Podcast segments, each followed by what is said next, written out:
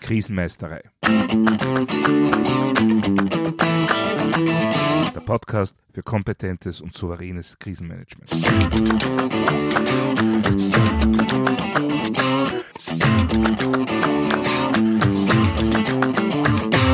Hallo, ich bin Thomas Prinz von krisenmeisterei.at. Ich helfe Verantwortlichen, Krisen souverän und kompetent zu meistern, damit diese nicht zu ihren persönlichen Tragödien werden. Heute geht es um das Thema Agilität und Krisenmanagement. Wie komme ich darauf? Nun, in den letzten Wochen habe ich auf diversen Plattformen immer öfter von agilem Krisenmanagement gelesen. Das wäre genau das Geheimrezept, um jetzt mit der Covid-19-Situation fertig zu werden. Und natürlich war ich neugierig, gibt es da eine neue Form des Krisenmanagements? Ist das, was ich sonst kenne, kein agiles Krisenmanagement? Oder wird hier nur alter Wein in neuen Schläuchen verkauft? Ja, es wäre natürlich ein leichtes, das alles jetzt einfach als aktuelles Passwort, als reinen Marketing-Gag abzutun. Ja, allerdings bin ich beim Lesen der verschiedenen Berichte oder Beiträge auf nichts gestoßen, was nicht ebenso zu normalem, althergebrachten, mir bekannten Krisenmanagement gehört. Daher bin ich an die Quelle gegangen ich habe mir das Agile Manifest aus 2001 hergenommen. Man könnte sagen, dass das sowas wie die Gründungsurkunde agiler Methoden ist. Ursprünglich war das ja rein auf die Softwareentwicklung ausgerichtet. Aber wie andere Konzepte auch, haben diese Ideen dann Einzug in viele andere Managementbereiche gefunden. Und nun, brandaktuell, führen sie zu einer neuen Krisenmanagementmethode. Oder doch nicht?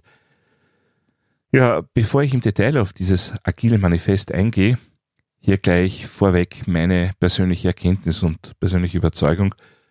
Gutes Krisenmanagement war immer schon agil. Oder anders gesagt, nicht agiles Management äh, wird nicht in der Lage sein, eine echte Krise zu bewältigen. Warum? Darauf gehe ich noch näher ein. Aber im Grunde könnte man den Begriff agiles Krisenmanagement ja fast als Pleonasmus bezeichnen. Fast deshalb, ja, weil nicht jedes agile Management unbedingt ein Krisenmanagement sein muss, aber das ist jetzt schon eher spitzfindig. Der Punkt ist, hier wird ein Neuigkeitsgrad suggeriert, der de facto nicht existent ist. Halte ich die entsprechenden Aussagen über agiles Krisenmanagement daher für Scharlatanerien? Nein, das nicht. Sie sind für mich nur ein klares Zeichen dafür, dass oft nicht ganz verinnerlicht ist, was Krisenmanagement eigentlich bedeutet und was wirklich essentielle Grundlagen von gutem Krisenmanagement sind. Denn diese findet man zu einem großen Anteil gleichzeitig in den aktuellen agilen Methoden und im guten klassischen Krisenmanagement. Doch sehen wir uns das konkret an. Das agile Manifest baut auf vier wesentliche Werte auf. Und diese werden in Form von Priorisierungen definiert. Also konkret, wir schätzen Individuen und Interaktionen mehr als Prozesse und Werkzeuge. Wir schätzen funktionierende Software mehr als umfassende Dokumentation. Wir schätzen Zusammenarbeit mit dem Kunden mehr als Vertragsverhandlung und wir schätzen Reagieren auf Veränderung mehr als das Befolgen eines Plans. Ja, auf den ersten Blick klingen vielleicht einige der Werte revolutionär, wenn man es aber genauer betrachtet, dann lässt sich das Krisenmanagement, wie wir es kennen, wunderbar durch die Brille dieser vier agilen Werte betrachten. Schauen wir es uns im Detail an jetzt. Wert Nummer eins: Individuen und Interaktionen mehr schätzen als Prozesse und Werkzeuge. Ja, zunächst einmal, es geht um ein Mehr schätzen. Das heißt, Prozesse und Werkzeuge sind nicht wertlos, aber sie sind nachgeordnet. Und genau darum geht es eben in diesen vier Wertebahnen, dass eben der zweite Wert in jeder Aussage im klassischen Management oft höher geschätzt wird bzw. wurde als der erste. Nur im Krisenmanagement funktioniert das so nicht oder zumindest nicht gut. Jetzt zurück zu dem Wert Individuen und Interaktionen mehr schätzen als Prozesse und Werkzeuge. Genau das brauchen wir im Krisenmanagement. Krisenkompetenz ist, wie schon mehrfach erwähnt, eine Metakompetenz. Es geht eben darum, im Krisenfall Mittel und Wege zu entwickeln, um die Krise zu bewältigen. Und bewältigt soll sie werden, um das Unternehmen bzw. die Organisation quasi am Leben zu halten. Aber was ist ein Unternehmen, was ist eine Organisation eigentlich? Letztendlich genau das, worum es in diesem agilen Wert geht. Es sind Individuen mit ihren Interaktionen. Durch die Individuen mit ihren Interaktionen entsteht erst eine Organisation. Und in einer Krise kann beides gefährdet sein, sowohl Individuen als auch ihre Interaktionen.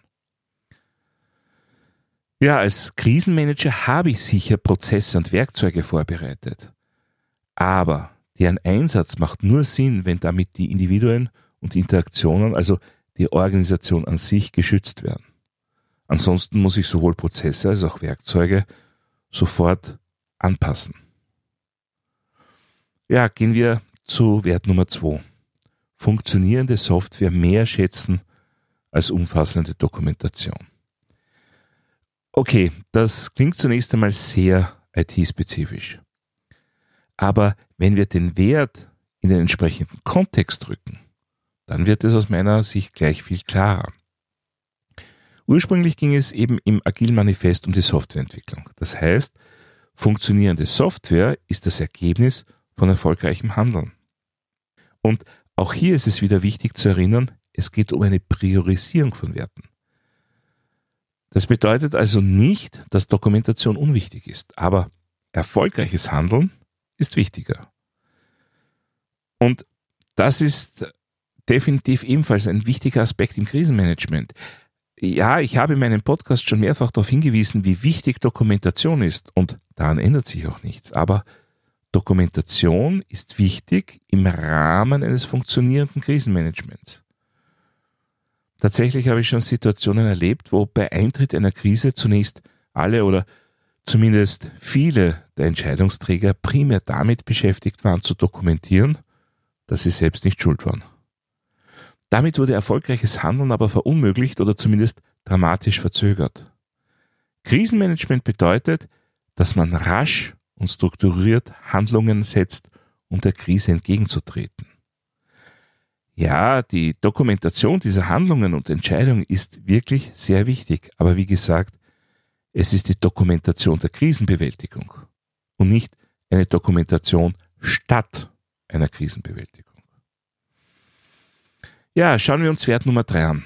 Zusammenarbeit mit dem Kunden mehr schätzen als Vertragsverhandlung. Die erste Frage, die man sich bei diesem Wert stellen muss, ist die Frage, wer der Kunde des Krisenmanagements eigentlich ist. Für mich ist das die Organisation bzw. das Unternehmen in der Krise. Und die agil Handelnden sind der Krisenstab bzw. das Krisenmanagement. Was bedeutet nun dieser Wert in diesem Kontext? Gerade während einer Krise ist es wichtig, wie wir zusammenarbeiten und damit auch, wie wir kommunizieren. Vertragsverhandlungen kann man in diesem Kontext als Metapher für die formelle Gestaltung der Zusammenarbeit sehen. Ja, die braucht es natürlich auch, aber die darf nicht über das Kooperieren, das Zusammenwirken und das Zusammenarbeiten gestellt werden. Natürlich ist das jetzt kein Freibrief dafür, sämtliche Regulatoren über Bord zu werfen. Aber erfolgreiches Krisenmanagement braucht ein sich ergänzen auf allen Ebenen. Und dafür ist vor allem auch ein gemeinsames Verständnis der Situation und der notwendigen Schritte Voraussetzung. Etwas, was sich in allen Elementen des klassischen Krisenmanagements von den Führungsgrundsätzen bis hin zum Anweisungsschema wiederfindet. Es braucht also letztendlich vor allem eine transparente Kommunikation. Ja, und kommen wir nun zum vierten Wert, reagieren auf Veränderung mehr schätzen als das Befolgen eines Plans. Das ist ein für erfolgreiches Krisenmanagement ganz besonders wichtiger Wert und in der Praxis durchaus oft nicht ausreichend berücksichtigt. Etwas, was ich regelmäßig bei unerfahrenen bzw. ungeübten Krisenmanagern erlebe, ist, dass sie nach einer ersten Lagebeurteilung einen Plan fassen und an diesem dann festhalten. Und dabei mitunter übersehen bzw. regelrecht ignorieren, dass sich die Lage signifikant geändert hat und der Plan so nicht mehr funktioniert. Deshalb sieht das Führungsverfahren im Krisenmanagement ja vor, dass Lageerfassung, Lagebeurteilung Erwägung, Entschluss und Kontrolle iterativ ablaufen. Wie ja übrigens jeder Plan-to-Check-Act, Kreislauf im strukturierten Management. Und genau hier setzen die meisten an, die jetzt neues, agiles Krisenmanagement anpreisen. Dass diese Iteration, die wir aus den agilen Methoden kennen, so wichtig für ein erfolgreiches Krisenmanagement sei. Mein Kommentar dazu? Ja, richtig. Nur, wer diese Iterationen bisher nicht stattfinden hat lassen, der hat entweder kein Krisenmanagement betrieben oder war nicht ausreichend ausgebildet bzw. geübt. Das mag jetzt recht hart klingen, ist aber meine Erfahrung. So trivial es klingen mag, Führung im Krisenfall als Iteration mit teilweise sehr raschen Durchläufen zu definieren, so schwierig ist es regelmäßig für Unerfahrene auf dem Gebiet, selbst wenn sie ansonsten schon Managementerfahrungen in anderen Gebieten haben. Aber das ist letztendlich auch nur zu natürlich. Wenn wir angesichts einer Krise einen Plan haben, dann ist es natürlich mehr als verführerisch, daran festzuhalten und zu warten, bis alles vorbei ist. Nur, so funktioniert Krisenmanagement halt nicht. Ja, zusammengefasst behaupte ich, die Art und Weise, wie das agile Manifest diese vier Wertepaare priorisiert, ja, die entspricht genau der Vorgehensweise, die ein guter Krisenmanager, die eine gute Krisenmanagerin aufgrund seiner bzw. ihrer Ausbildung und Erfahrung wählen wird. Das heißt, im Grunde ist gutes Krisenmanagement immer agil. Und meine Erfahrung zeigt auch, dass sich Menschen mit Krisenmanagement-Erfahrung sehr leicht mit agilen Methoden in anderen Bereichen tun, gleich in welchem Kontext. Aber ist agiles Krisenmanagement jetzt etwas Aktuelles, Neues? Aus meiner Sicht nicht. Außer man hat Krisenmanagement bis jetzt nicht richtig verstanden, dann mag es helfen, durch den Agilitätsblick das Schwungrad der Iteration gleichsam anzuwerfen. Mein persönlicher Rat daher, wenn Sie ein funktionierendes, kompetentes und erfahrenes Krisenmanagement haben, dann brauchen Sie das Passwort Agilität nicht. Aber es schadet natürlich nicht. Außer es stiftet Verwirrung und das ist bei derartigen Begriffskombinationen leider manchmal der Fall. Dass nämlich ein Bedarf geweckt wird, wo tatsächlich keiner ist. Und das kann natürlich zu Unsicherheiten führen. Also, wenn Sie bereits agil arbeiten, bleiben Sie agil. Und wenn Sie sich nicht sicher sind, lassen Sie Ihr Krisenmanagement von einem erfahrenen Experten, einer erfahrenen Expertin evaluieren. Machen Sie eine Übung oder werten Sie einfach die Erfahrungen der letzten Monate im Rahmen eines After-Action-Reviews aus. Denn dazulernen kann man natürlich immer. Soweit für heute zum Thema Agilität und Krisenmanagement.